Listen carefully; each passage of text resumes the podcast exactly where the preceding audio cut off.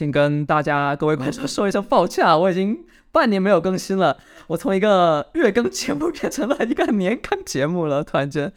不过我们今天请来了一位非常重磅的嘉宾，跟我一起来聊这一期有关技术大会的相关话题。这位嘉宾啊，就是勾股老师，我们欢迎一下勾股老师。哎，大家好啊，我叫勾，其实我真名叫赵锦江了。勾股这个名字是我之前在阿里工作时候的花名吧。大家应该是我在阿里工作的时候，很多人是借那个机会认识我，所以还在叫我，因为我已经从阿里离职了嘛，所以我在想做一个重新的开始吧。其实我的很多地方的这个账号的名字都已经改成了锦江，对这个 PU，对，大概是这样子，特别好。对，呃，今天也很高兴来参加这个节目，就是我这样叫那个锦江老师。也是因为我之前，我之前其实是在淘宝见过他两次，感觉就是啊，好像当年当学生的时候，我在实习的那个时候，我见到的，哎，我一些大神啊，一些没有没有没有，还有还有技术追求的这样一些人啊，对，然后今天能够比较开心，能够有幸跟他们一起聊一聊有关于技术方面的技术大会的这个话题，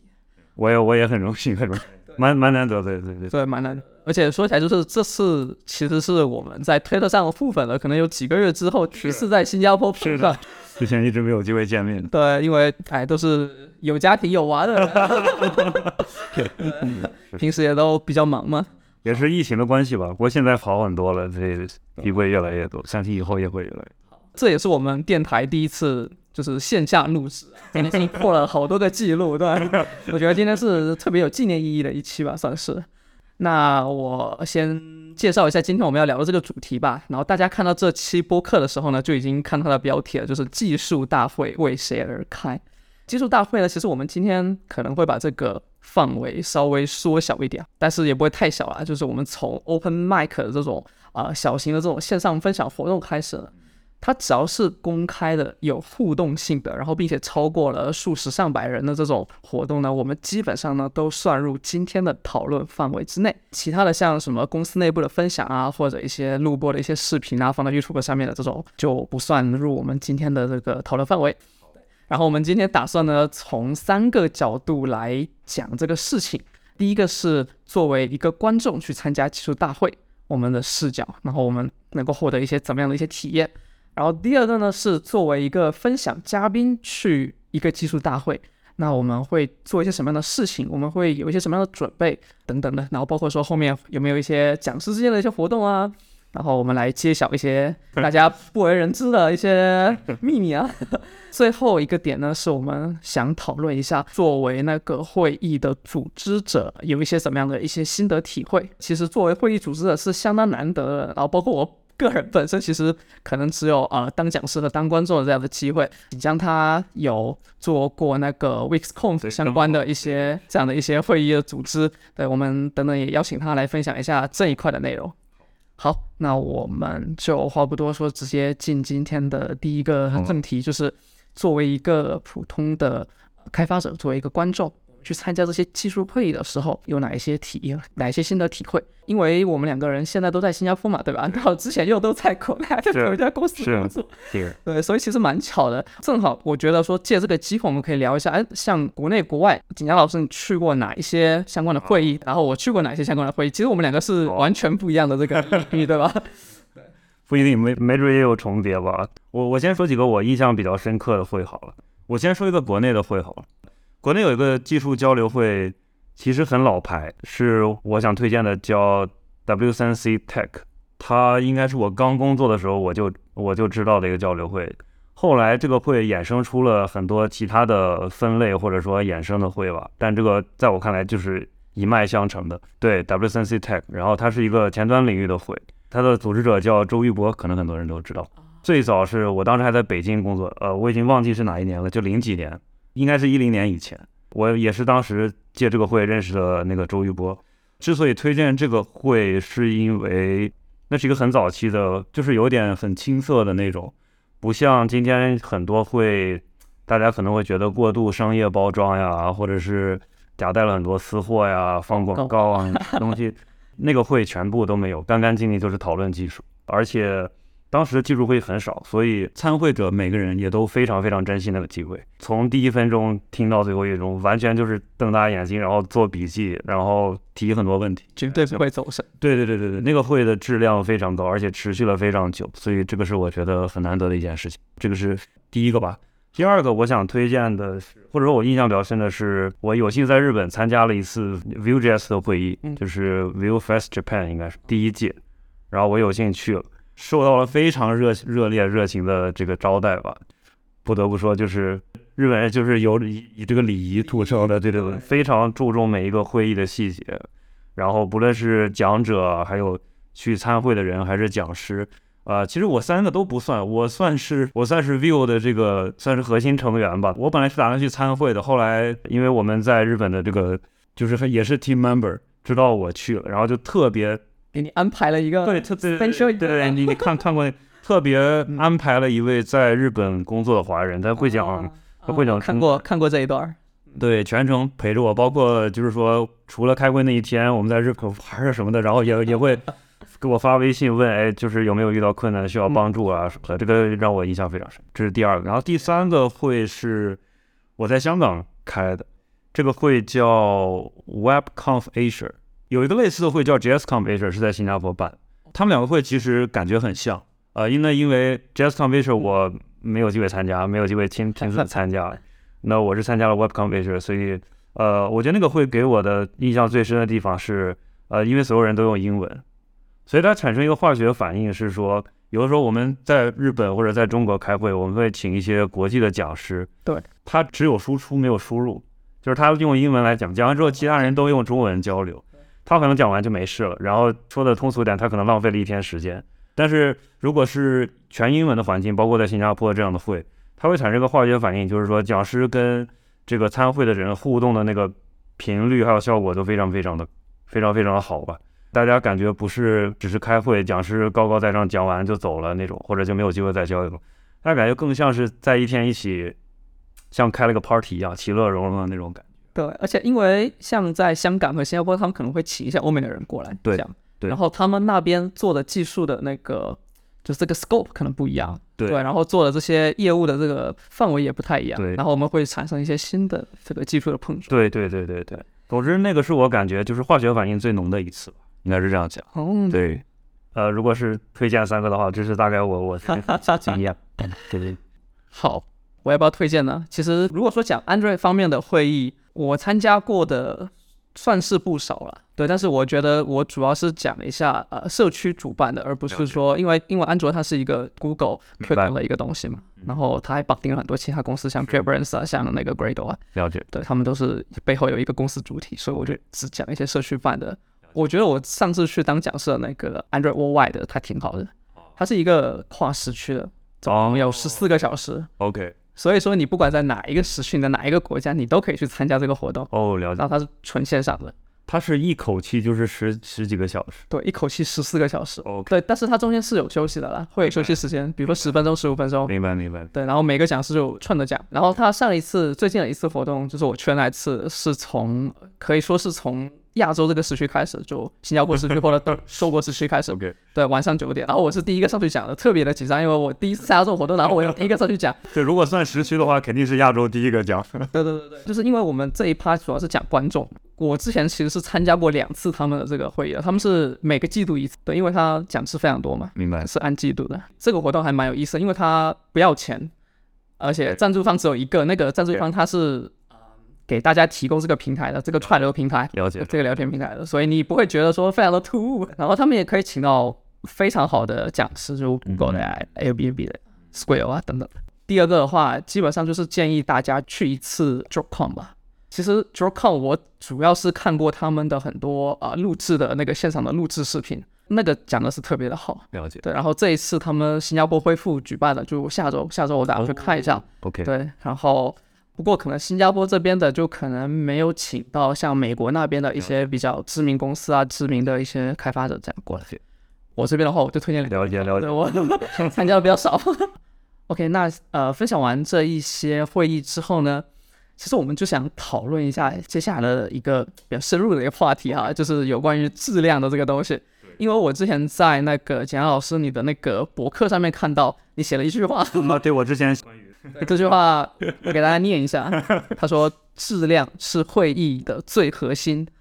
相信这一点大家都认同。我觉得最重要的三个部分包括内容质量、会务质量，还有社交质量。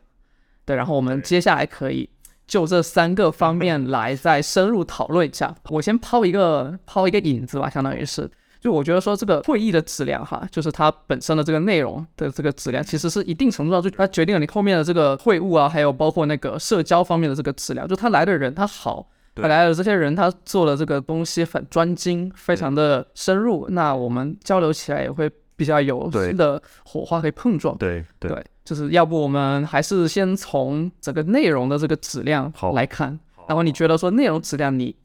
觉得应该怎么判断？好问题。坦白说，在谈质量之前，我想先引出一个前提吧，就是其实我们讨论这些会议质量呀，或者就是说技术会议类似的话题之前，其实它有一个潜在的前提，呃，我们都假设我们是这个会议的受众。对。但这个前提有的时候其实不一定成立，就是说每个会议的受众是不一样的。对。甚至于每个话题细分的会有一点不一样。或者换句话说。如果有一个会议足够大，可能什么样的人都会来。嗯，但啊，你跟这个会议本身的这个目标受众匹配多少，其实是一个潜在的前提。就如果说你不是这个会议的受众，这个会议的质量再高，你可能也不会觉得它会议内容很好，因为可能不是你想听的。即便我们缩小范围，比如说前端好了，前端可能也分具体领域领域，比如 JavaScript、CSS。或者也分层，比如说框架这一层的、规范这一层的，或者上层应用这一层的。很多会它其实是有很具体的这个受众的。我们就是假设这个受众正确的情况下，我们再谈质量，可能大家才会有共鸣吧。我是这样感觉。那我插入一个问题，嗯，比如说你去日本参加 Vue.js 的会，那主要就是讲 Vue.js，没有别的东西了。是的，是的，是的，是。的。所以那个会的受众很显然就是 Vue 的开发者、使用者。对对对，使用者。对，如果你是用其他框架，或者你可能知道 Vue，但是你可能不是它的开发者，你可能会觉得他讲的太深了，或者太浅了，或者不是自己想要的，可能就会有这样的困惑吧。所以我觉得。首先有个前提就是受众，就稍微跑个题。有些人会说，哎，我觉得这个会这个质量不高。有的时候其实不是这个会质量不高，而是你可能选错了会议去或者反过来讲，作为会议组织者，你把这个会宣传到了谁那里？比如说传递给某个图形，可能你选错了，导致大量这样的人去开会，然后整体上给你会的感觉就是质量不高。其实这个也是有可能。我现在越来越尝试的去从一些综合的角度来看这个问题吧。那回到质量本身，我觉得，呃，我们假设这个受众是对的。那我们看这个质量，我觉得主要从内容讲，看两块。第一块是内容，你要分享这个内容本身，它有多大的价值。嗯第二个是潜在的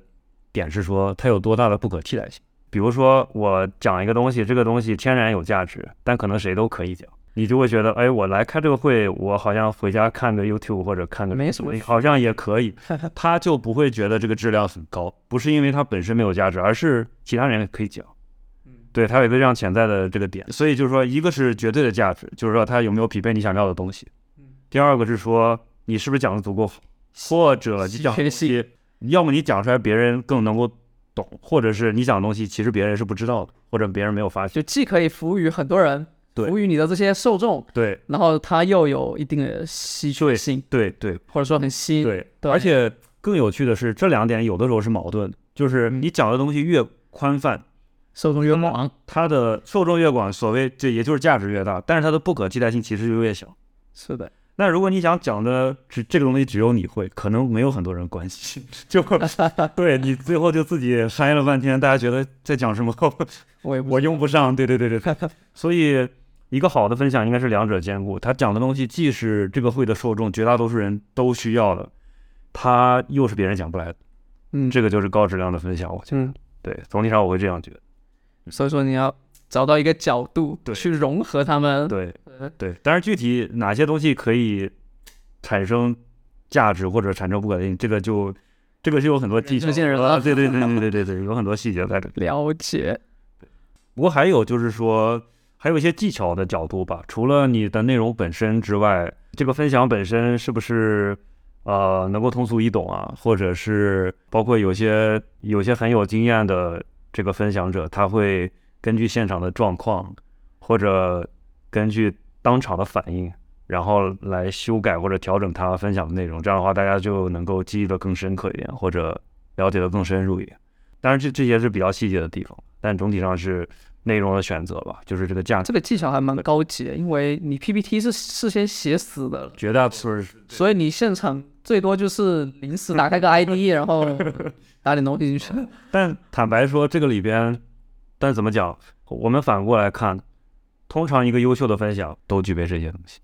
你在市面上看到的，大家口口相传的，或者点阅率就是放在是网网上点阅率是这个很高的，通常都现场的用户。对对对对对。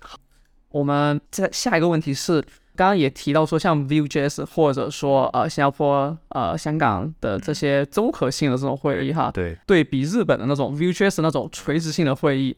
哎，你觉得哪一种更有意思？啊，好问题。坦白说。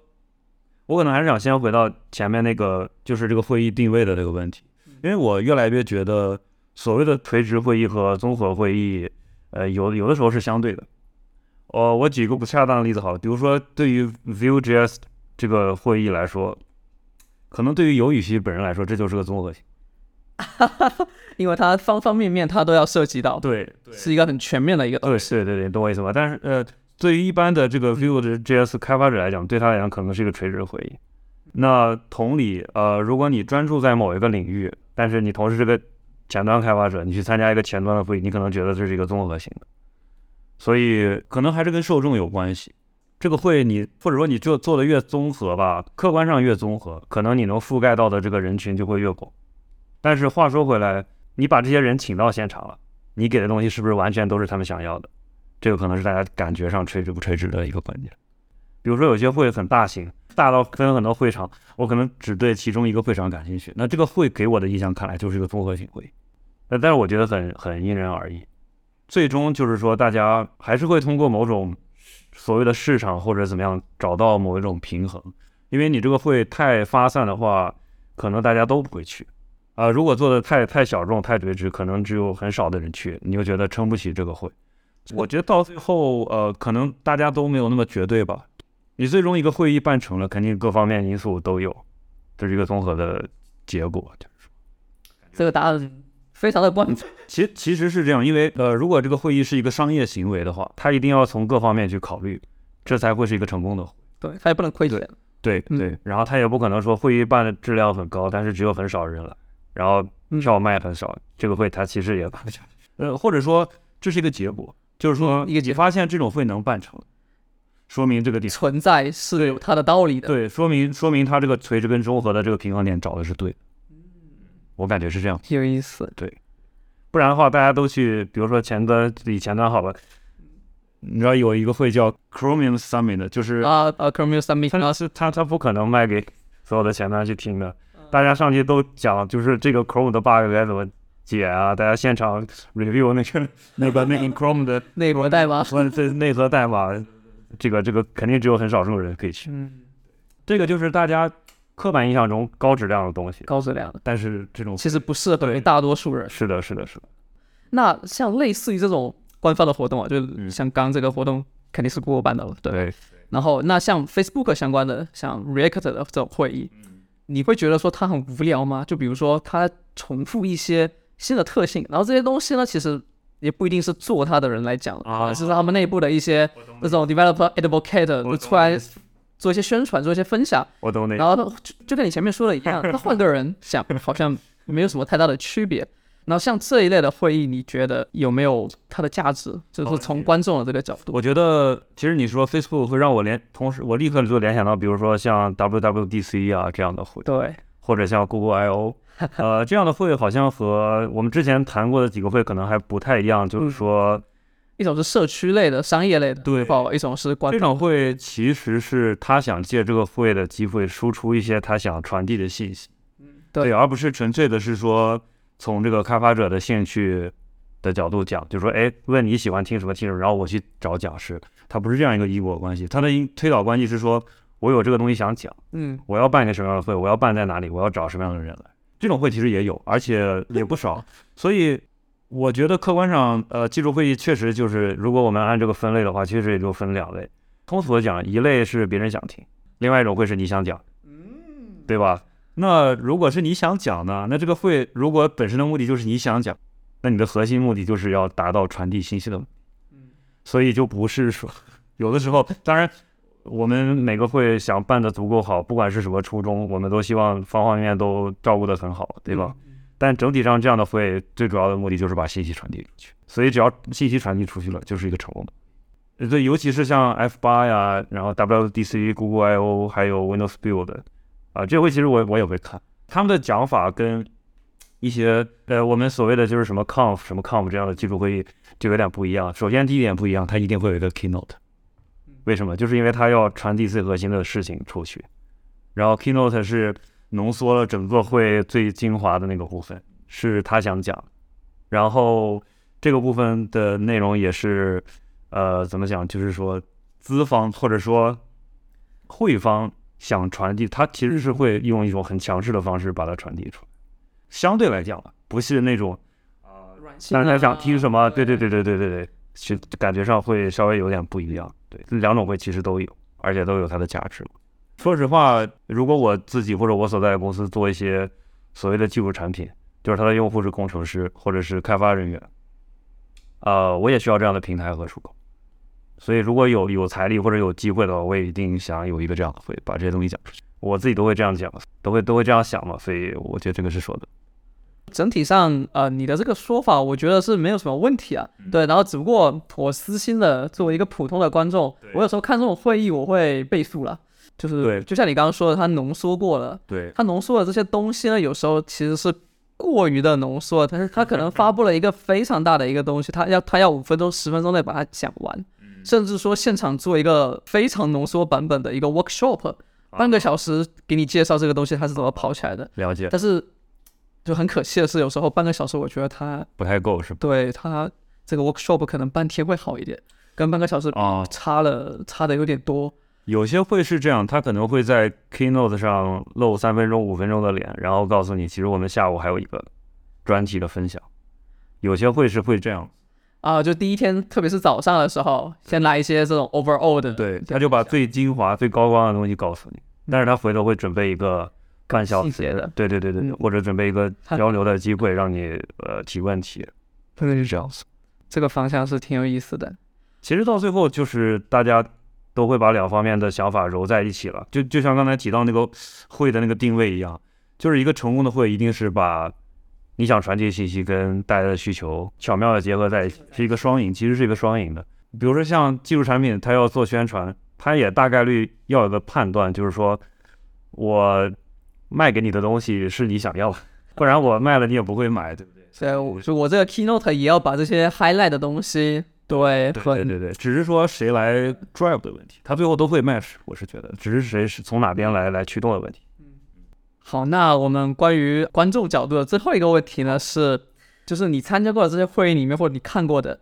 老外他们也会做像什么什么什么什么 internal 这种类型的分享吗？就是像中国我们就会有一些啊什么什么东西，什么内核探究，明白。然后什么源码分析等等的。坦白说，我觉得没有那么多了，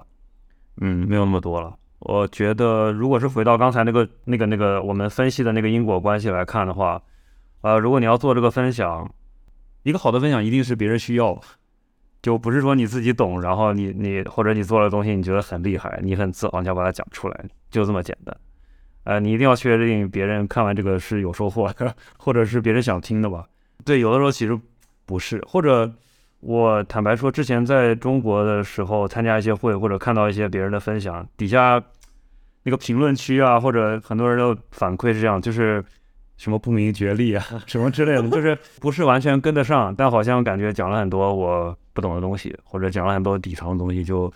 啊天然觉得这个是一个很高质量的分享。我越来越觉得这个道理不是讲得通的。就是如果我听完，我只是觉得你很厉害，那有点像追星一样，就是就是不是自己有收获的。我觉得网红打法了，对变成是对你可能一开始觉得这个会，哎，好像很厉害，但是你你如果总听这个东西，对你自己没长进，你总会有一天觉得你在浪费时。对，一个用不到它的这个实际的你的生产项目里面，对对对，甚至是你个人的项目你都用不到。或者说是分享的角度吧，比如说这个讲者他可能触碰到了一些很底层的东西，他觉得有一些举一反三的，或者有一些对你有启发，对有启发，或者你学到了一些经验，呃，所以我不是分享这个底层究竟是什么，而是我把这个经验分享。这个经验你可能没有，但是你这个经验可能用在工作上。复用到其他的地方。对，这可能也取决于你的讲法。对，比如说我修了一个修了一个 WebKit 的 bug，或者修了一个什么很底层的这个 Firefox 的 bug。Anyway，对，Anyway，我觉得这个东西是有举一反三的这个空间的。我把这个或者我沟通的过程，对吧？比如说别人可能有 bug 不知道该怎么提，在 GitHub 上不知道该怎么操作，啊、我经历过全程，我把这个呃我把这个经历分享给大家，我觉得这个是有收获的，大家一定会有收获。但是你只是讲说啊，这个东西其实是哪个模块，然后说，啊，你们平时用的这个 Chrome 其实是这样一张图，然后你平时可能也碰不着，然后我修的是这个模块的里面一个 bug，这个模块又怎么分？他洋洋洒洒讲了半天，那我也就用这个 deep Tool 打开一个 tab，对对，我我可能也不会真正去把把它打开看，那我就会觉得你你不如换一个角度，就是说你嗯，参与开发项目的过程、经验，或者你遇到这个 bug，别人可能会遇到类似的 bug，这个 bug 该怎么解？思考的这个过程。这些你是可以讲嗯，或者你修完这个 bug，你觉得我觉得这个 Chrome 的这个架构非常好，这个架构值得借鉴，你也可以讲讲它的架构，这些都是很好的切入点。对，把它再拿来做一些别的事情。对对，而且这些你要确定他听得懂，这个比较重要，不是只是像炫技或者嗯其实其实这一点我蛮感同身受的，因为我本身是在写书嘛，有一部分的内容，我觉得说是有很多开发者他可能用不到，对，但是对于这项技术而言，很多开发者他就是比如说做就是你做了五年了、八年了，对对他可能还是要有一点点这样子的东西，这样的基础，这个思考的方式去解决它。能跟观众就产生共鸣点嘛？就是哦，哎呀，这个东西其实哎可以用在我这儿，或者说我是的刚碰到一个类似的，是的，对，就要找到那个共鸣点。所以我放了很多思考的东西，就是授人以渔的东西，然后 再这个挺好，放了很多就很简单的 demo，就很小的这个东西对，所以就尽量不去做那些很复杂很大的，可能要讲个几十页的这种内容分析。插一个话题吧，就也不是技术分享了。我看到过一些书是，比如说源码解析的书，或者是内核解析的书，呃，Vue.js 就有好几本呢，很多很多都有，React 也有很多，像什么 WebKit 的内核也有书，是的都都都都有。然后我觉得写的好的书都是那种，他也许真的是就只讲内核代码，但是他会用浅显易懂或者由由浅入深的这种非常让你能够理解的，而且能跟得上他节奏的这个方式来讲，这就是一本好书。坦白说，现在好书真的很少了。我有的时候我我自己选书看的时候，我觉得他愿意讲，我就愿意看了。就因为选择其实不是很多，因为我平时也会写东西或者做分享，我看到那些书，我本能的也会思考，这个地方如果是我来讲的话，我也许会找一个就是说门槛更低的角度去写，所以有的时候我多少会有点那种感觉。所以我觉得主要还是还还是你要传递的东西，不是你那个本身是不是底层的或者是一个很浅的东西，这个我觉得不重要，重要的是你传递的你你是不是真正让别人有启发或者学到东西，我觉得这个还是比较重要，而且让他以一个平稳的、平缓的一个方式能够逐渐接受吧。我觉得这个部分已经相当的完善了。我们讨论的，对，作为观众的角度，甚至已经带入了一些就是我们主观的，哎，如果我来做这个事情，我作为一个分享者，我应该怎么样去做这个事情？嗯不好意思，呃，刚才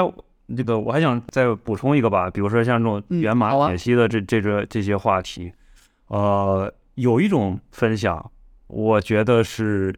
例外的。你知道有有些 YouTube 上有那种什么什么新机开箱什么的那些，就是说新买了一部，比如说新买了一部 iPhone 或者买了很很新奇的硬件，我就是开箱，是其实没东西，就是你自己买一个你自己也可以开，但是很多人就是想看，而且呢，通常他是想赶一个非常早的时间看到这个东西。时髦，对，比如说 iPhone 开箱好了，比如说昨天刚开完发布会，今天我就买了一部开 iPhone 现场打开，它的不可替代性就是快，就是在我能够在体验店看到或者我买到 iPhone 之前，别人能够让我看到 iPhone 长什么样子，这个就是一种开箱体验。我觉得这个是一种，是一个是一个另类的东西。我虽然没有见过类似，但是我在想，假如说 vivo 开源的第一天，我做一个分享，说是源码开箱，跟大家讲一下，我可能也不用讲任何东西，我就告诉他这个代码是这个结构，这样也可能会有很多人看。这个满足大家的需求是一个同步率的需求，或者说一个猎奇的一个需求，猎奇，对，或或或者是一个时效性的需求。嗯。这个其实你不要小看它，因为某种角度讲，线下这这种人与人实时交流的技术会议会议，跟你看网上的一个视频，可能差别就在这儿，就是我第一时间知道你讲了什么，嗯。或者 Keynote 我第一时间知道你发布了一个新的产品，这个人的这个心态，或者说你自然的看到现场直播的东西，或者人与人近距离的东西，你天然的有一种兴奋感，有一种满足感。这个其实你不要小看，很多技术会议其实是为了满足这个。技术人员的一种怪癖啊。对，其实它背后是站得住脚的，因为有的时候时间就是金钱嘛，托福尔。你第一时间了解到这个东西，提前一个月开始布置。对你一定程度上就觉得我先人一步，有了这种感觉。客观上也确实是这样，嗯所以这个我觉得是一个蛮有趣的点，因为我我在知道我们会有这个这期节目之前，我我想过这个问题，就是你去线线下开会参加这些会议，不管是线下还是线上的，跟你回头第二天 YouTube 视频，对，比如说看 WWDC，你为什么要熬夜看？你为什么不是第二天早上起来看？不就是因为我可以提前几个小时发一个推特，别人没有看到？就有的时候其实是这样子，我我自己就是这样子，对，就是这样。那我们作为观众的这一个部分就到这边，接下来我们进入到啊、作为一个分享嘉宾的这样一个环节。对，然后我个人的话，其实我只参加过一些线上的一些分享，对，有一些是那个 Google 那边的分享。嗯，然后有一些是就像我刚刚讲的 Android Y 这种。了解，对然后那我就想请教一下，就是那个景佳老师，你是经验会更丰富嘛？然后我们刚刚也讨论了，像线上线下，你作为一个观众，其实就是已经有区别了这个东西。那作为分享嘉宾来看，线上跟线下，你的这个体感又在哪里区别？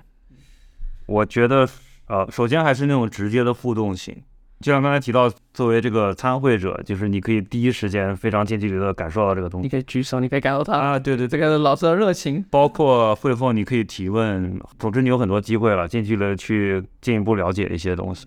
这个是从就是从这个参会者了，其实从呃分享者的角度也是一样的，就是你讲完之后，有的时候你也是为了传递信息，你也不确定这个信息是不是传递的够精准，或者有没有达到你想达到的目的。这个时候其实呃线下或者说某种有有互动机会的这个会议吧，就会给你这样的一个非常直接的体会。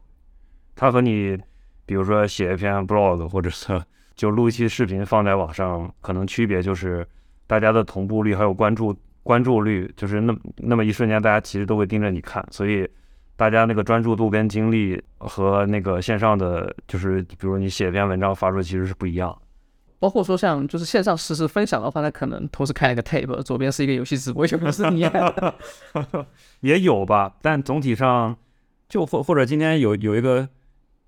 我们常说的词是流量，嗯，就是那个会其实就是流量，一定程度上。他帮你把这个流量聚合到这边，他们就固化在这里。对对，那你拥有这个流量，你可以做什么？你平时是没有的，这些东西很多只有极少数人平时就有流量，你是只有开会的时候你才有这个流量，所以对你来讲是一个很好的机会。有的时候大家会觉得说，哎，我想讲一个东西，在会上讲就一定比写成 blog 或者呃什么好，其实也不一定不，见得。对，不见得。但是有一个东西我觉得很确定，就是这些会议呢，因为所谓的有所谓的流量，它会帮你把事情放大。所以这个放大其实不是好的，也不是坏的。如果你讲砸了，就知道你讲的难办，对吧？还有就是有些东西它它是需要经过时间考验的，那其实你把它写下来比较好。长时间的去去发酵，对然后大家慢慢慢慢的看到，哎，这个东西它很有价值，而且它你写下来它很详细，比你在会上一个小时五十分钟对讲。那会呢，就是说虽然相对来讲流量是很聚集的，但是你讲完这个会就结束了。如果你想让更多人知道，这个会没有办法帮到你。你必须真的非常的出彩，比如说在某些社区引起了一定的讨论度，然后这等这个视频发出来了之后，再来一波二次冲击。对，或者是呃，如果你确定不同的会的受众没有很大的重叠度，你就要同一个主题在很多地方反复的讲。啊，我见过，对，其实是有的，其实是有而且而且不少，嗯而且不少。嗯，对当然，如果你刚好两个会都参加，你会觉得有点无聊，甚至你觉得他为什么就没有别的东西，就只讲这个？其实不是，对，好的东西是值得重复讲的，甚至是值得写下来，永远被别人就是点阅的。嗯对，其实这个并不冲突。我自己做过一点点类似的事情，不过是不是完全相同的对？是我在中文社区用中文讲了一篇，啊我在英文社区用英文讲了一篇。其实是类似的，这个是我觉得还蛮蛮合理吧，因为你要面向不同的受众，是的，是的，对而且里面的内容其实要稍微改一下，有些东西是中国社区特有的，你懂的。对 对对，还可以做一些定制化。这个也也是就是大家分享技巧里面的一点，就是有些就像刚才提到，有人会根据现场会议的这个场合或者大家呃即兴的有些分享，它只是有一个大的框架，嗯，具体你要怎么分享，讲成什么样子，其实取决于现场的反应，对和你本土化的一些定制，我觉得也算是演讲技巧的一部分对。蛮重要的。因为有的时候你讲的东西如果太单调或者怎么样，呃，最直接的反应就是大家听了会困。所以好的，其实有经验的分享者，他分享他不像是讲课，他有的时候有的时候有点像讲段子，说实话，有点像脱口秀，就是他要他要始终抓住你的那个注意力，好奇心，或者抓，然后时刻给你一个反转，让你兴奋起来。这样其实有时候挺像的。跟我们怎么说，就是老师写教案一样，但其实也是费尽心思去考虑，对要怎么样去接受这对个事情对对啊，把这个上课四十分钟高效地利用起来。对，我发现嗯我以前上学的时候，我听课就经常犯困，我以为是我自己的问题。后来我一个是也自己也分享了一些东西，或者也参加会议啊，呃，也包括自己在观察其他人是什么反应。我觉得这个好像大家都是这样子，就是相同的语速、音调在说话，时间长了大家都会困。所以你一定要是有节奏变化，抑扬或者有顿挫，对，总之你要有一些设计。然后你这个东西就像讲段子一样，你你如果能打得中，你有时候也要根据现场情况。这个包袱对，能不能想？其实，对，是就岔开一个话题，我现在也挺喜欢看什么脱口秀啊、喜剧表演呀。有的时候其实对你做分享有帮助，真的，就是他有的时候会帮你找一些角度，把这个东西更有趣的讲出来。学习他的节奏。对对对对我最近也在看一年那个喜剧大赛 二。对，我也在看这个脱口秀大会。对。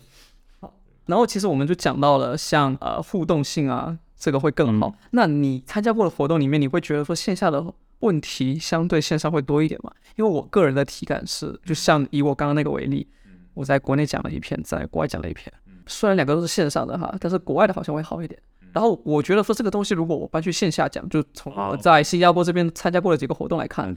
线下的那个反应会就是大家提问题的那个。对那个踊跃度我觉得会好很多。像国内他们甚至会主办方让你提前准备两三个啊，问题我懂你意思。防止尴尬。好问题，我觉得这里面有两点。第一点是说，为什么线下的问题就是大家会更踊跃？我觉得这个很好理解，因为首先线下大家的连接是更紧密的。第二呢是，呃，你可以想象一下，我在台上讲，啊、你可以看到我整个演讲的过程。那再有一个是我在屏幕上讲，那你就能看到我的屏幕。第三个是我把它写成文章，那你只能看到字。你想想，这个信息量是完全不一样。很多分享它写成文章之后呢，我分享本身它可能有一个动作，或者有一个语速的变化，或者他讲到哪里皱一个眉头，你就知道他其实在暗示一些东西，比如这个地方是有问题的。这些东西你只有身临其境你才能感受到，就是你看直播或者看文章，其实它信息一定程度上多多少少是有衰减的。但是如果你线上听他讲，甚至我再举个更极端的例子，比如说我一对一跟你讲，跟现在这样，绝对信息量不一样，绝对信息量不一样。你收到那个信息一定是更丰富、更直接、更有冲击感的，所以它更能够引起你的共鸣。你能联想到的问题或者你想跟他探讨的东西，自然会更多。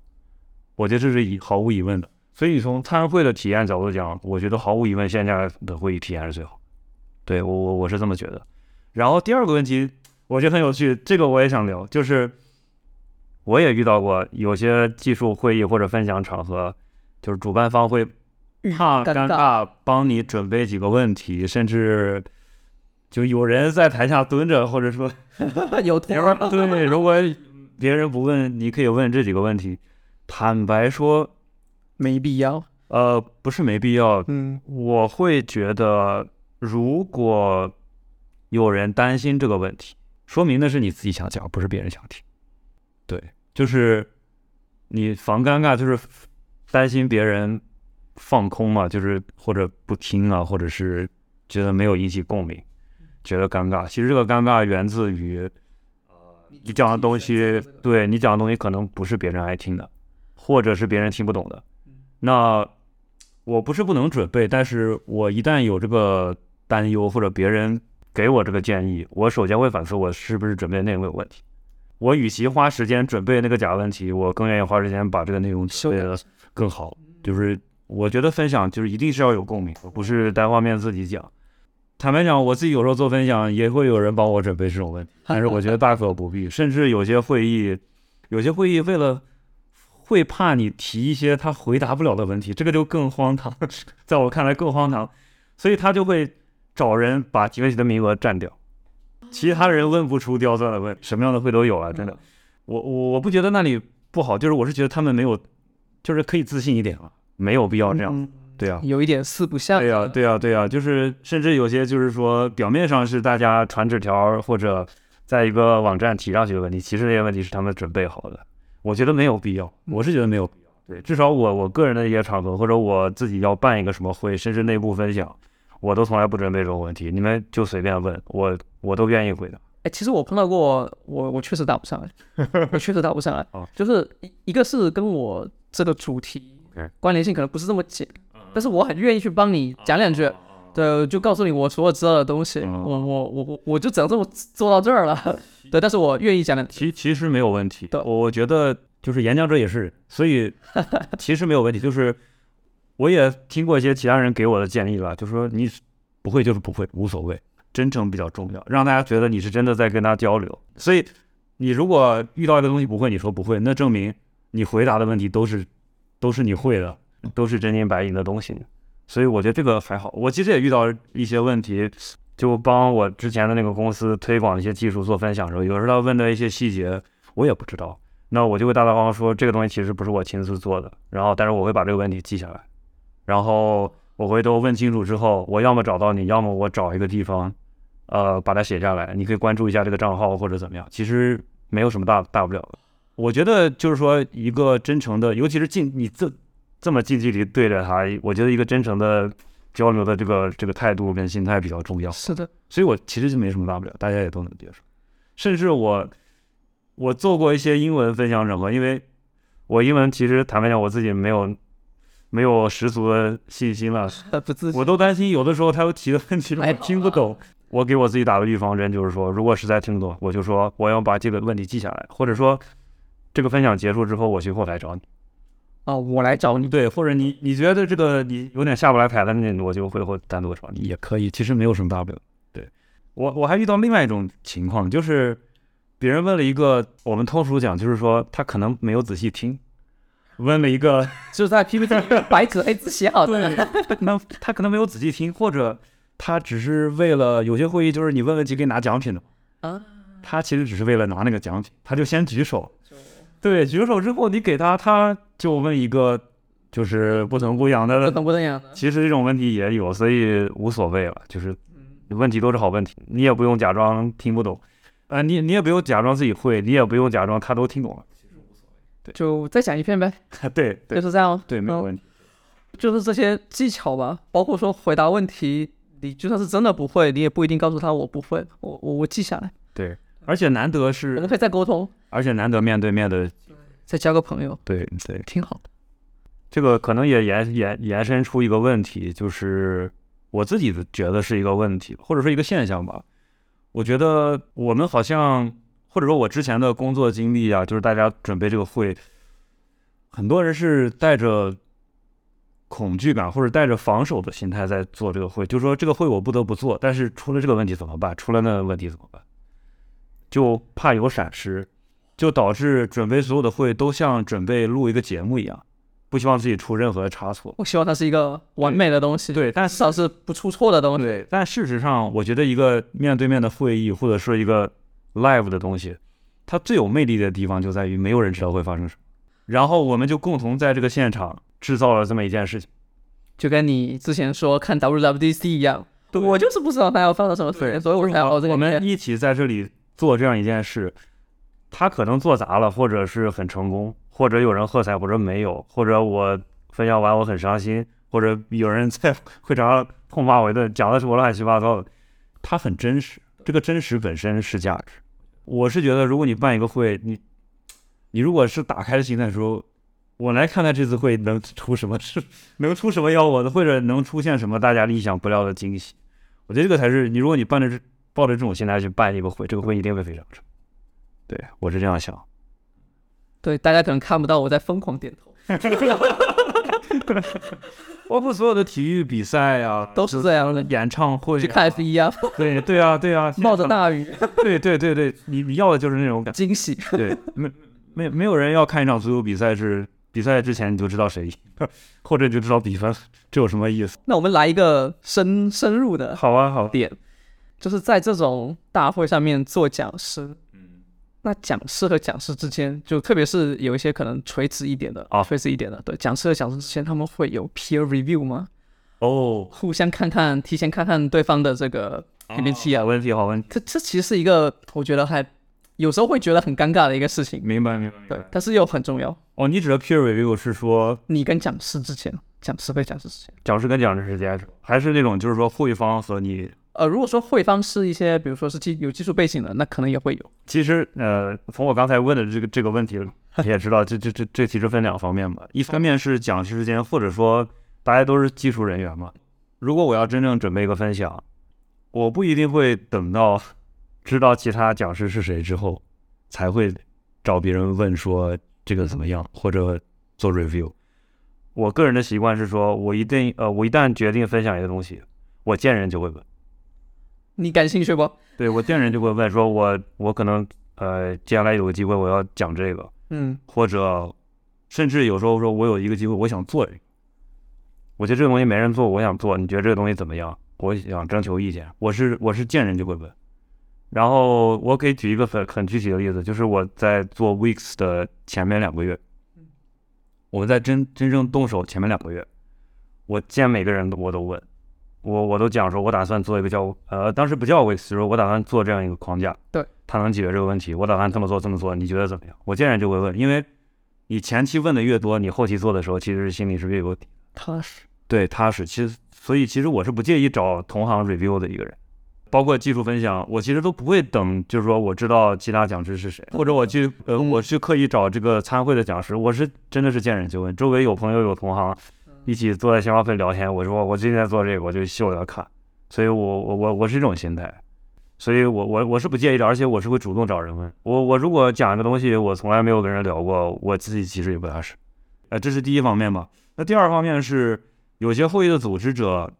他为了确保他的会议质量，或者说选题什么的，他一方面会找一些他确定一定会会讲出很好的内容的，或者大家愿意听的，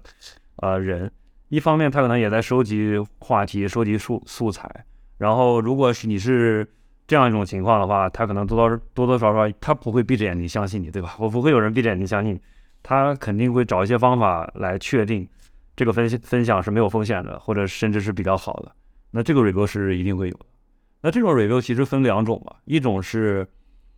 对方也是相同技术背景，他就会跟你聊得很深入。我一般我也不太会介意了，我就会双向沟通交流，探讨这个话题。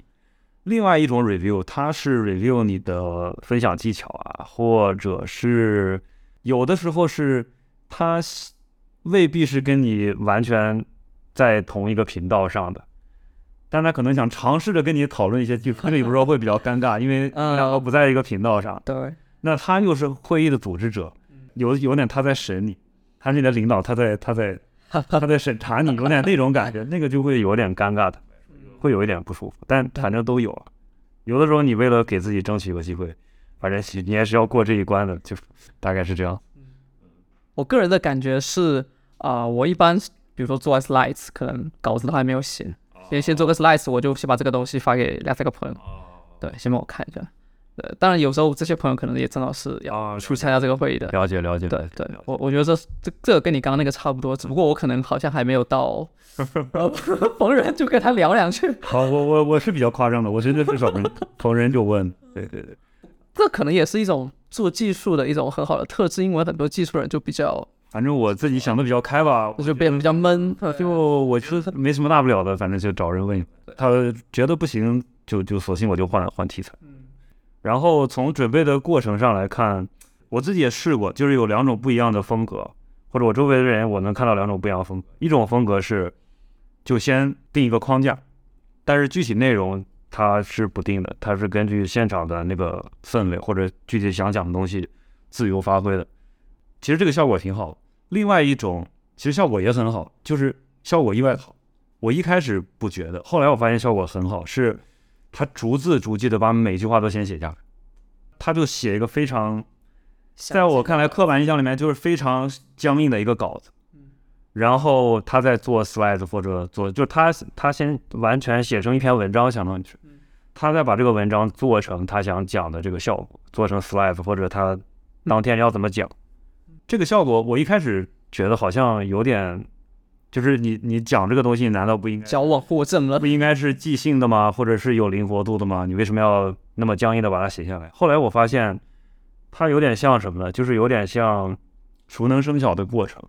就是你把稿子全部写下来，你都已经倒背如流，了然于心。你在现场在讲的时候，你才可以放开，对他才可以自由地发挥，因为他怎么发挥，他稿子是背过的，他总能回来，所以他能够确定他讲的东西是滴水不漏，但是现场他又能够自由发挥。但这样这样准备其实会花更多时间，但其实效果也很好，而且它有附加价值，是说我讲完之后，如果我觉得可能其他人看不到这个分享，我想把它写成一篇 blog，那你就直接把你写过的这个文字贴出去就好，它可以迅速就零零成本的产生二次传播的，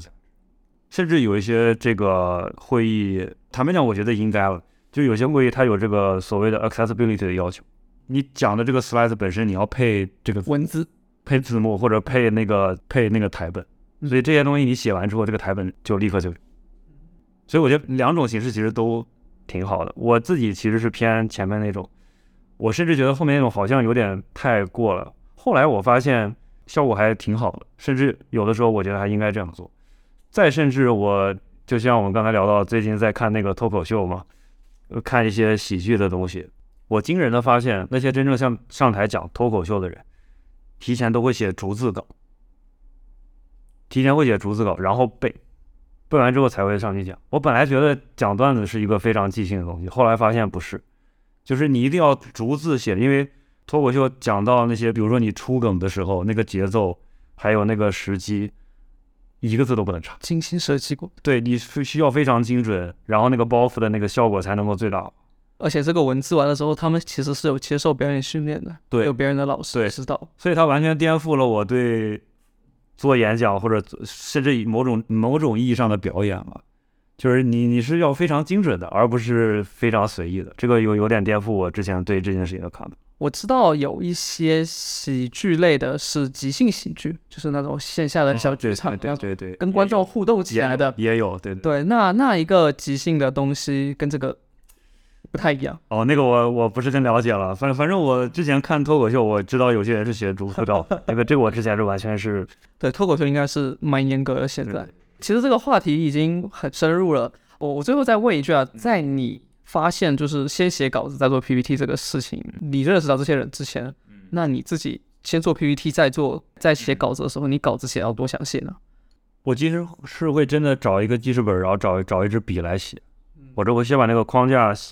写出来，因为这个可能跟我之前的一个很有趣的经历有关。我上过一个翻译的课，那个翻译的课就是说，呃，你想把东西原汁原味的翻译出来，首先你得能记住他说了什么，所以你要有一套速记法。然后要速记法，就比如说把一个字简化成一个单词或者一个偏旁，这个是一部分。另外一部分是说，你可以通过图形，比如说箭头啊，或者是缩进啊，或者所以通过一些很简单的几何图形，把它讲的话的逻辑记下来。我觉得那个记逻辑的那那套思路给了我很多启发和帮助。就是我准备一个分享，或者我要讲一个东西，甚至我要写一篇文章的时候，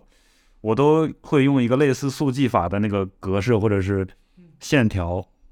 把我想讲的东西顺过去写下来对，写完之后，如果我觉得哪里不合适，我还会调整，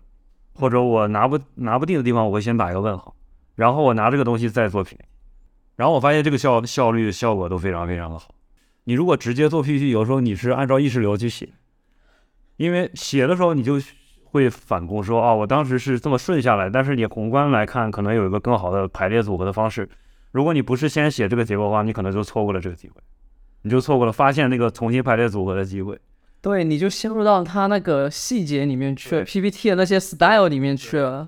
或者说你就只能是按照这个讲法一页一页讲，中间你可能只能做细微调整，但是结构你不太敢改了，改你也不知道从哪里改起，就是也觉得改起来挺麻烦的。但是如果你先写下来的话，这个会好一点，就有点像做 system design，你你可以用最低成本先把这个结构先弄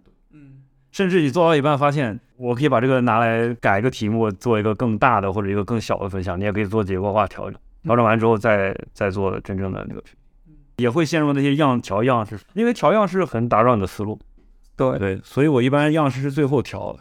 我就是先写一个大纲或者什么样。你们会用那些就是 Web 的那些一些框架，就直接生成 PPT 的吗？嗯，其实会，我自己也写了一个。哦，我自己其实写了不止一个，不止一个我我很喜欢写这些东西，因为我自己平就是自己满足自己的需求啊。对啊，我自己觉得做那个 PowerPoint 或者是 Keynote 很费劲，我就自己做个小工具，其实没有花很多时间。调格式的时间我已经可以做一套工具了，以后还可以用节省了很多时间。而且我其实也写过一个很小的工具，就是你写 Markdown，写完之后在 Markdown 中间加几个分隔线，它自然就变成了一页页的 slide。然后更有趣的是，你把这个去掉，直接把它发在博客上，它就是一篇 Markdown 的 blog。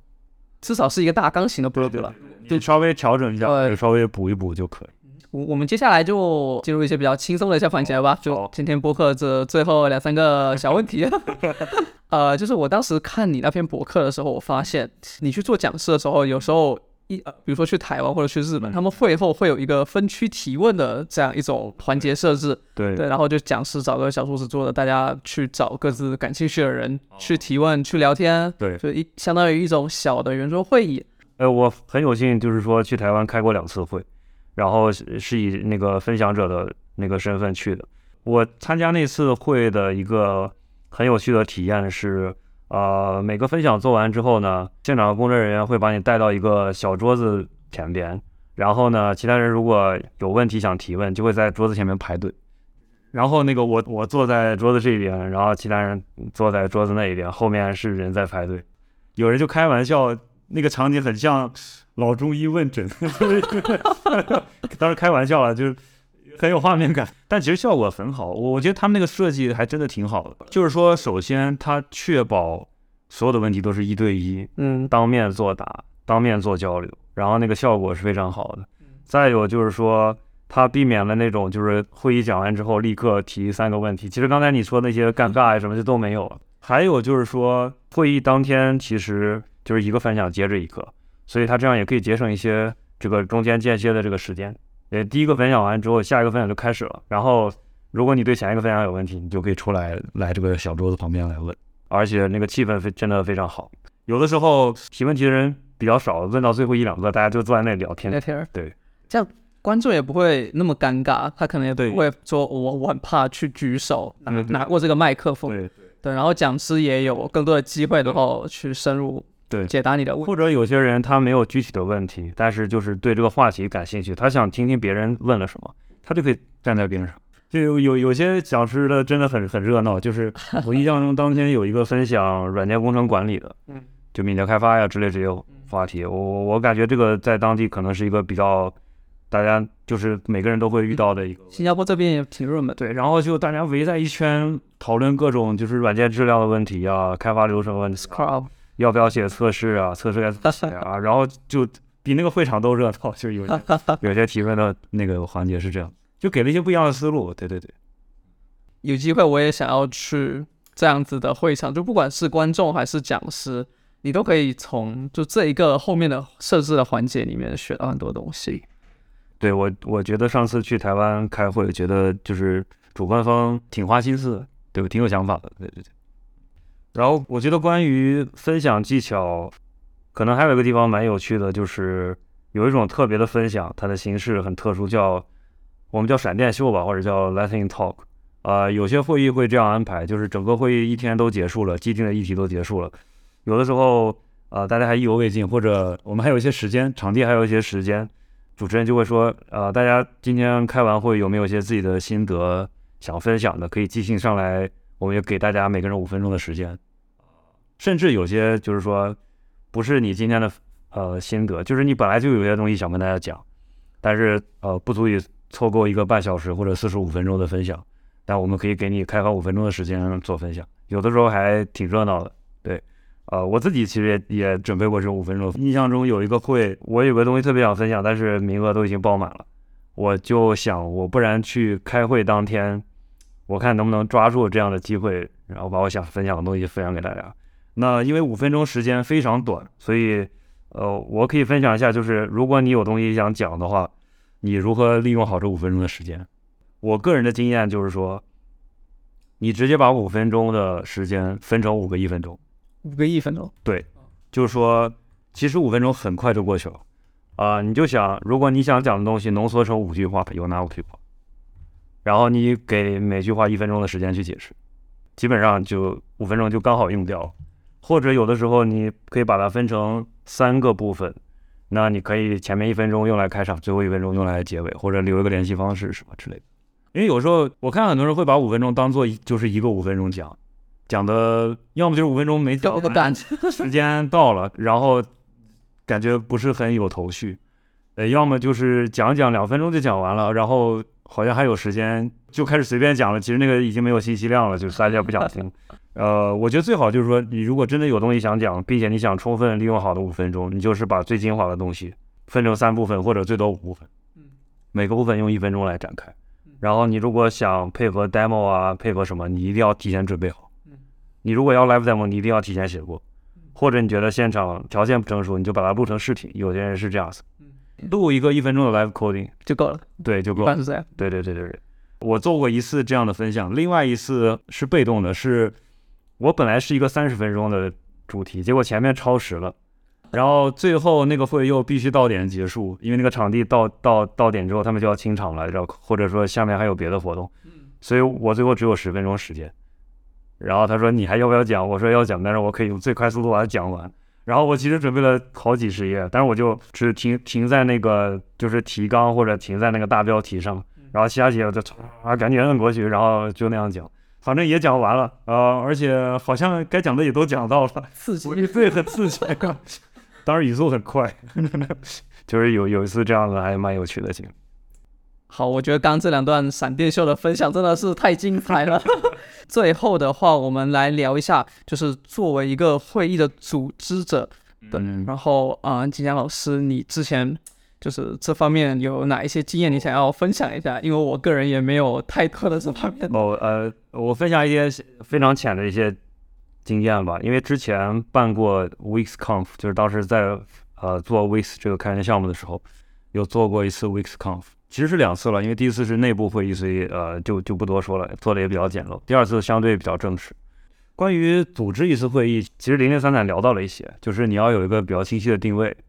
然后不要做太过垂直，也不要太过综合，或者说你最终要找到你的那个契合点或者你的受众吧。这个很重要，包括会务质量你要把控，啊，主题你要把控，这个其实也很重要。那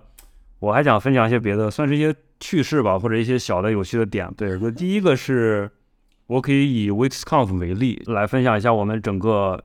选题和选讲师的过程。嗯，对，因为当时 Weex 算是一个算是一个开源项目吧，然后它面向的应该就是移动开发的这个开发人员，或者潜在的可能他所在的公司可能需要用到这个项目，或者有些前端。对我们可能希望推广到这个这些公司吧，所以我们的受众其实非常简单，就是前端加上移动，呃，都是前端了外部前端，这个移动开发的前端的这个开发者，其实有更精准的、更具体的用户定位，就是说太小的公司它可能用不上，它可能用现成的一些框架做就可以。然后太大的公司呢，我们不是特别有信心能能拿下，因为坦白讲，当时那个尤其是中国互联网的环境，就是说稍微大一点的大厂，它都倾向于自己研发。呃，一个是倾向于自己研发，另外一个可能更重要的是说，尤其像 BAT，包括字节啊，他们之间相互有竞争关系，不太好意思。我我不知道是不是不好意思，但是他们就不太倾向于选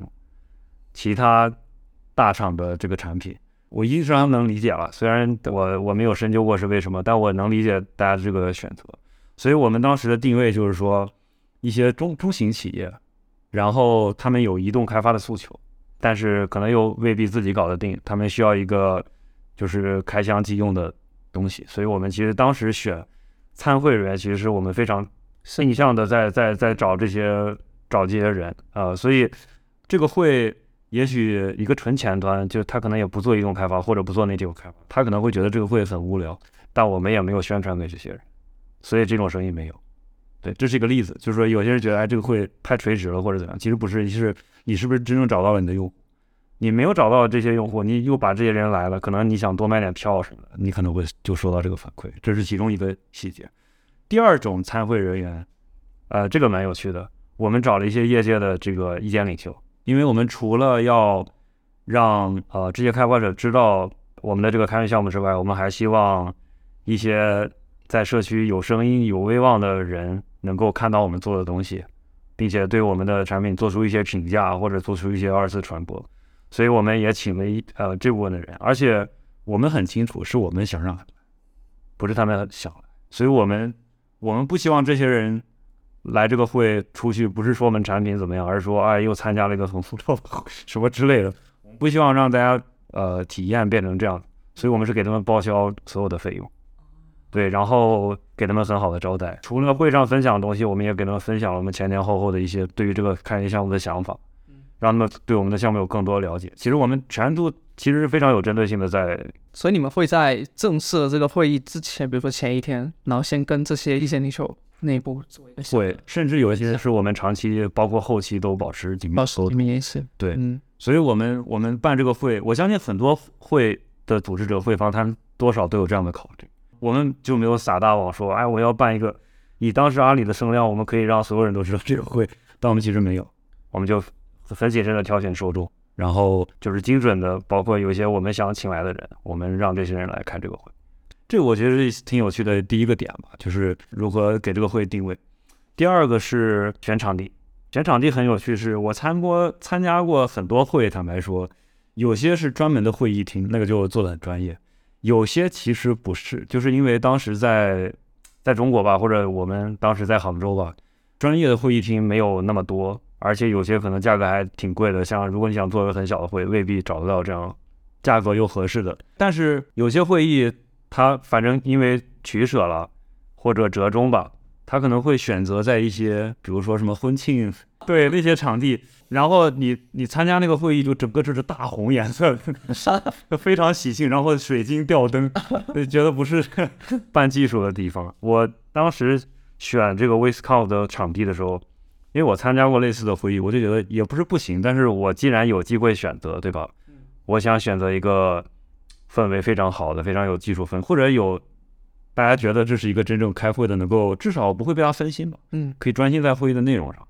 所以我们最后选了一个很有趣的地方，我们选了西溪湿地公园的一个小剧场。他本来是做那种很小型的话剧表演，可能也就一两百人，刚好跟我们请的那个参会者那个人数差差不多。它是一个完全沉浸式的，就是那个会首先是一个阶梯型的那个座位，嗯，有点像电影电影院。第二个是开会的时候只有舞台上有灯光，其他地方全部都是黑的。我们专门选了这样一个场，其实就是这边的话剧院，好像或者说我在国内看过话剧院，就是这个感觉。而且那个会场小到，就是你如果中间想出去上个厕所，下楼梯的声音大家全部听得到，所以那是一种令人窒息的那种注意近距离的那种感觉。嗯，对。然后这是选场地，我们当时还看了两三个，其实说实话也看了一些宴会厅。但是跟我一块看场地的那个、那个、那个同学，他其实知道我怎么想的，因为我我在看那个话剧场地的时候，我就两个眼睛直直的盯着那个场地，然后不停的在感叹，他就知道我其实已经决定了这个，已经已经心里面已经有选择了。所以他后来看第二个还是第三个的时候，他就没看。后来说，哎呀，今天时间差不多了，那个剩下的我们就不看了。然后老板那晚上打电话进来说啊，我们那个看了，就说有一个这样的场地，另外一个场地费用比较贵，另外一个场地比较远。其实不是，他们我们都没看，哎，那个远的我们没看，那个场地比较远，我们觉得不合适。然后我还问他说，你就敢这样，真敢这样讲吗？就老板不会说盘问你说，然后那个人说，我们其实看到你的表情，你就知道你已经选定这个了，所以别的场地我们不看。对他很清楚，我我们就想要这个，我我就想要这个场。所以当时我们就选了那样一个场地，而且确实那个场地效果非常好，好到我说一个细节好了，就是当天那个会议，其实我们还请了一些媒体朋友，然后在下午茶歇闲聊的时候，我们有稍微跟媒体朋友聊了聊，就觉得哎，这个会办得怎么样？有没有一些你们，因为这些媒体朋友都是身经百战，参加过大大小小什么会都参加过，对，就给一些反馈之类的。然后我印象非常深的有一个技术媒体的这个记者就跟我反馈说。他说：“我参加过这么多会，从来没有见过一个会是整场会议没有人低头玩手机。我觉得这是我印象非常深。他说过，我觉得这个是给我一个非常高的评价。对，没有人低头玩手机，全部都非常认真的在看。所以那天我也可以确定，我们想传递的东西百分之百全部都传递出去。第三个细节就是会议内容了，就是我们也设计了一个精心设计了一个 keynote，然后那个 keynote 的密度非常非常高，也。”伴随这种非常沉浸式的那个参会体验嘛，会议的内容就是把大家方方面面东西都凑在一起，然后我们是一个车轮式的一个，早上一共两个小时吧，我们可能分三个三十分钟或者二十分钟一段一段的，比如讲安卓的这边的 iOS 这边的，或者是前端这边社区这边的，还有跟框架合作，还有就是我们也会找这个阿里内部，就是比如说开源委员会的负责人啊，像这些讲一些这个项目。整个阿里对这个项目的重视程度，还有我们怎么看待这个问题，包括对未来移动开发的一些趋势的一些预测啊等等，就整个把早上两个半小时、两个小时吧，两个小时这个会塞得非常非常满。我们就是按照，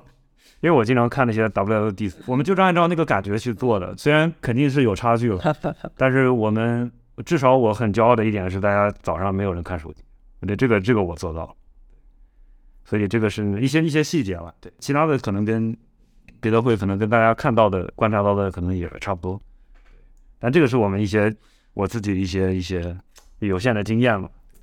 也有一些成就感。总结起来就是你必须是从很一开始你在设计这个会议主题内容的时候，就从观众你要邀请什么样的媒体，呃，什么什么样的企业来。然后什么样的未来的这个可能的受众，对，然后意见领袖这些，对，然后这是这一其实意见领袖已经是第二步了，对，这受众，然后意见领袖，然后后面其实还忘了会场，会其实是三部分人，对，请微信媒体，对，其实办一个会你要操心很多事情，真的操心很多事情，而且我个人当然是可能把主要精力放在这三块，但真的会议的方方面面是一整组人，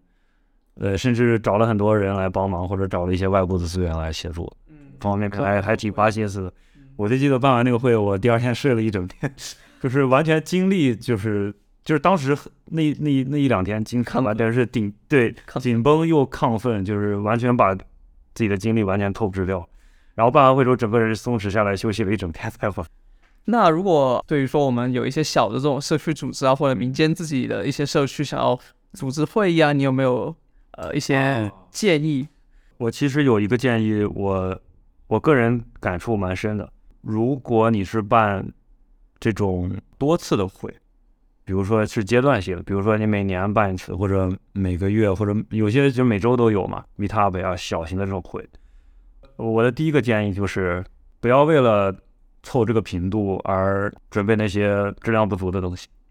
如果真的没有很好的主题，你就跳过这一次，直到有了优质内容之后再办。我相信大家能理解的，因为。有一个比这个更宝贵的东西是大家对这个会议的认知。对，如果大家觉得这个会就是说越来越水了，对，如果越来越水了，呃，他可能下次就索性就不来了。即便你每周都有，那我相信这个不是大家想看到的。包括我听你刚才说你有很长时间没更新了，我就我个人觉得不是什么问题。你只要确定每一期的内容都是优质，都是大家想听的，我相信大家都愿意等的。大家永远有人会有会催更的，我我也。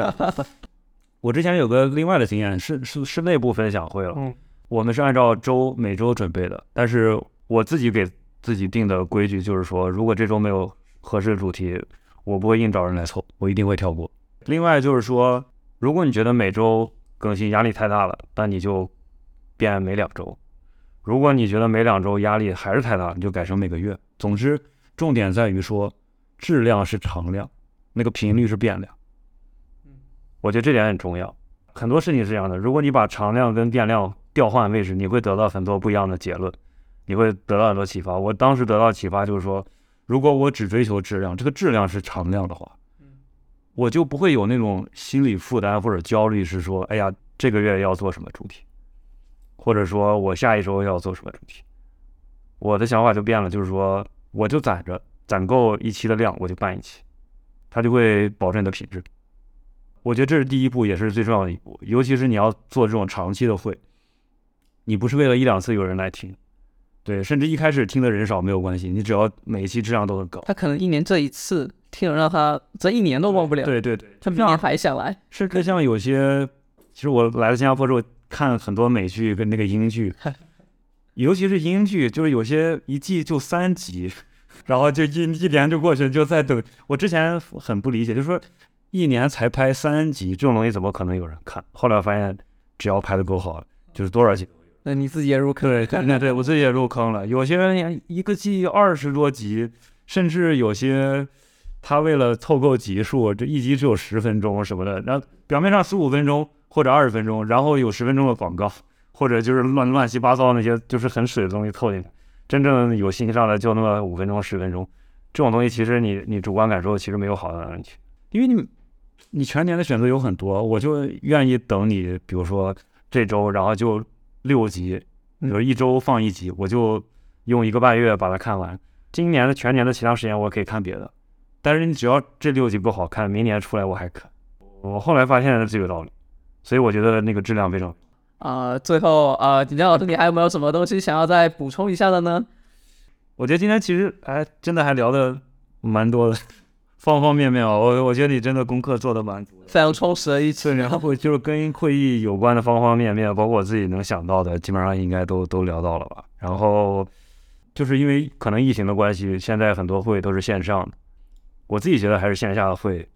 就是那个感觉蛮爽的。对，希望以后有更多线下的机会吧。嗯，对对对，大家到处走走啊，多串串场啊。甚至稍微延伸一点，就是各种 live 的东西。我现在的心态就是有点报复性的。除了各种会议，只要我能参加的，我一定能，我一定参加。嗯，甚至包括看到有什么演出，有什么演唱会啊，我只要上次八三幺 对吧？对对对，我只要能参加，我都一定参加。我就觉得，哎呀，太久没有就是说跟人在一起的那种那种感觉。还有就是大家在一起讨论同一件事情，嗯，或者为同一件事情欢呼喝彩的那种感觉，这就是久违了。上周末看 F 一也是看，就是以前在电视上看，我其实也算不上非常。特别的这种超级车迷什么的，但是以前是在电视上屏幕上自己看，最多就是看两个解说员跟我一起看。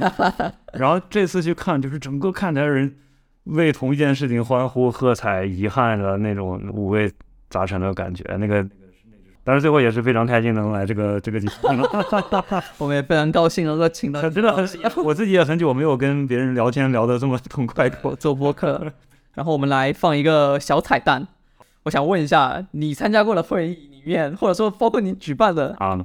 哪一家的饭最好吃？哦，哪一家的饭最好吃？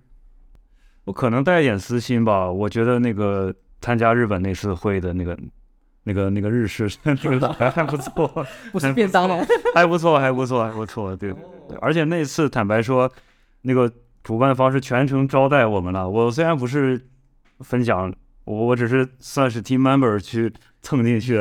我不光是吃到了很好吃的这个日式料理，然后整个在东京玩了一天两天。哦，这里面还是去旅游呢？参观东京铁塔呀，然后逛当地的小吃街啊，整个这个行程非常的丰富。啊，包括我是老婆小孩一起去的，就是全家人都被照顾的。哇，这还包老婆小孩呢？对对对对对对。说实话还挺不好意思。哎呀，我也想要去别的国家做分享 呀。但但确实体验很好。对。最开心。对，好，那我们这一期节目就到这边。最后再次谢谢啊锦江老师，没有没有，对谢谢谢谢，好，我们下期节目再见，拜拜拜拜。